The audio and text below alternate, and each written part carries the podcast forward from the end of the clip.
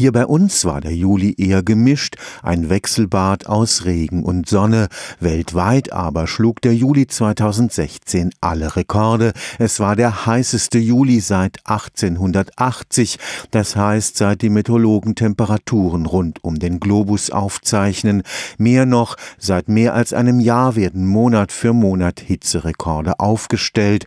Damit wird das Jahr 2016 mit Sicherheit wieder zum heißesten Jahr aller Zeiten, heißer noch als 2015, dem bisherigen Rekordhalter. Während die Klimaexperten der Vereinten Nationen seit gestern in Genf über die Folgen des Klimawandels beraten, warnen Wissenschaftler, dass das erklärte Ziel, die Erwärmung auf 1,5 Grad zu begrenzen, angesichts der Temperaturrekorde immer weniger realistisch erscheint. Wenn man sich den CO2-Anstieg in der Atmosphäre anschaut, dann ist hier in den letzten Jahren eigentlich überhaupt nichts passiert. Also die, die CO2-Konzentrationen in der Atmosphäre haben weiterhin zugenommen, sogar noch stärker im Vergleich zur Vergangenheit. Also es ist absolut dringend notwendig, hier gegenzusteuern. Und zwar nicht erst in 10 oder in 20 Jahren, sondern jetzt. Dr. Michael Kunz arbeitet am Institut für Meteorologie und Klimaforschung des Karlsruher Instituts für Technologie. Für ihn ist klar, je länger die Gesellschaft das Problem auf die lange Bank schiebt, umso dramatischer wird der Einschnitt in Zukunft sein müssen. Es wird wirklich brutal. Es wird vieles bei uns in unserem alltäglichen Leben auch betreffen. Wenn man sich mal überlegt, dieser motorisierte Individualverkehr, was wir da allein an CO2 CO2 emittieren oder mit Beton, Betonbau. Beton ist im Moment wieder hip, ist in. Was da an CO2-Emissionen mit verbunden sein wird, das wird es in 20, in 30 Jahren wird es nicht mehr geben. Und die Kosten des Klimawandels werden weitaus höher sein